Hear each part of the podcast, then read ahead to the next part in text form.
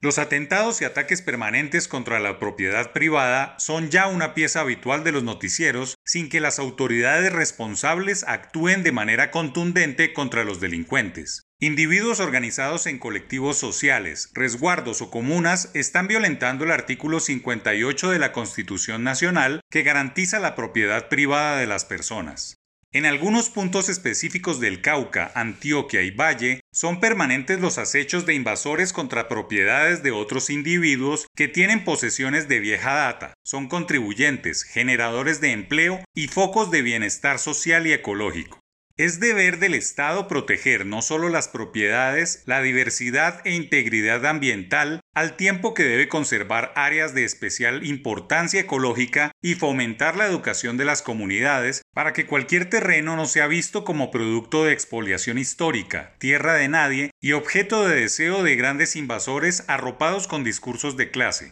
La propiedad privada es un concepto de espectro global económico y del ámbito legal presente en todos los países con economías de mercado abiertas, en los que el Estado, a través de sus instituciones, hace respetar la titularidad y adquisición de bienes. En Colombia, todas las personas u organizaciones tienen derecho a la posesión, el control y la disposición de un bien. Nadie puede acceder a una propiedad privada, tomarla con violencia, apropiarse de herramientas, destruir cercados para generar miedo y violentar viviendas, tal como viene sucediendo en explotaciones agroindustriales, agrarias, forestales y ganaderas en puntos específicos del territorio. Si el gobierno nacional permite que esos colectivos sociales, muchos respaldados por grupos guerrilleros, invadan, destruyan o se apropien de fincas, haciendas y pequeñas explotaciones, el sistema habrá colapsado y evaporado las garantías de los propietarios y empleados de las empresas que le han apostado a invertir, generar puestos de trabajo formal y pagar impuestos con el fin de producir y hacer desarrollar al país.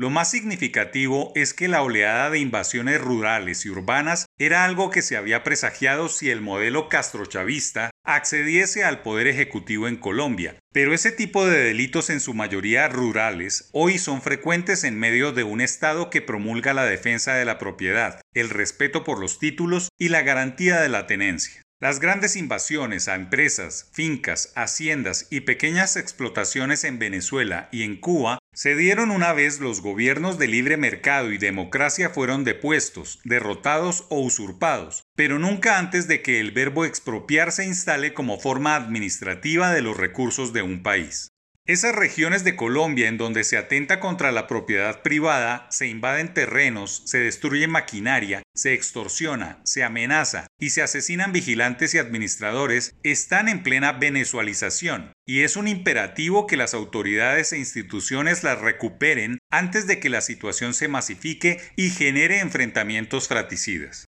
No solo se debe garantizar seguridad jurídica a las multinacionales, sino también a los propietarios grandes, medianos o pequeños que derivan su desarrollo y bienestar de la propiedad privada. Ojalá no sea tarde para actuar.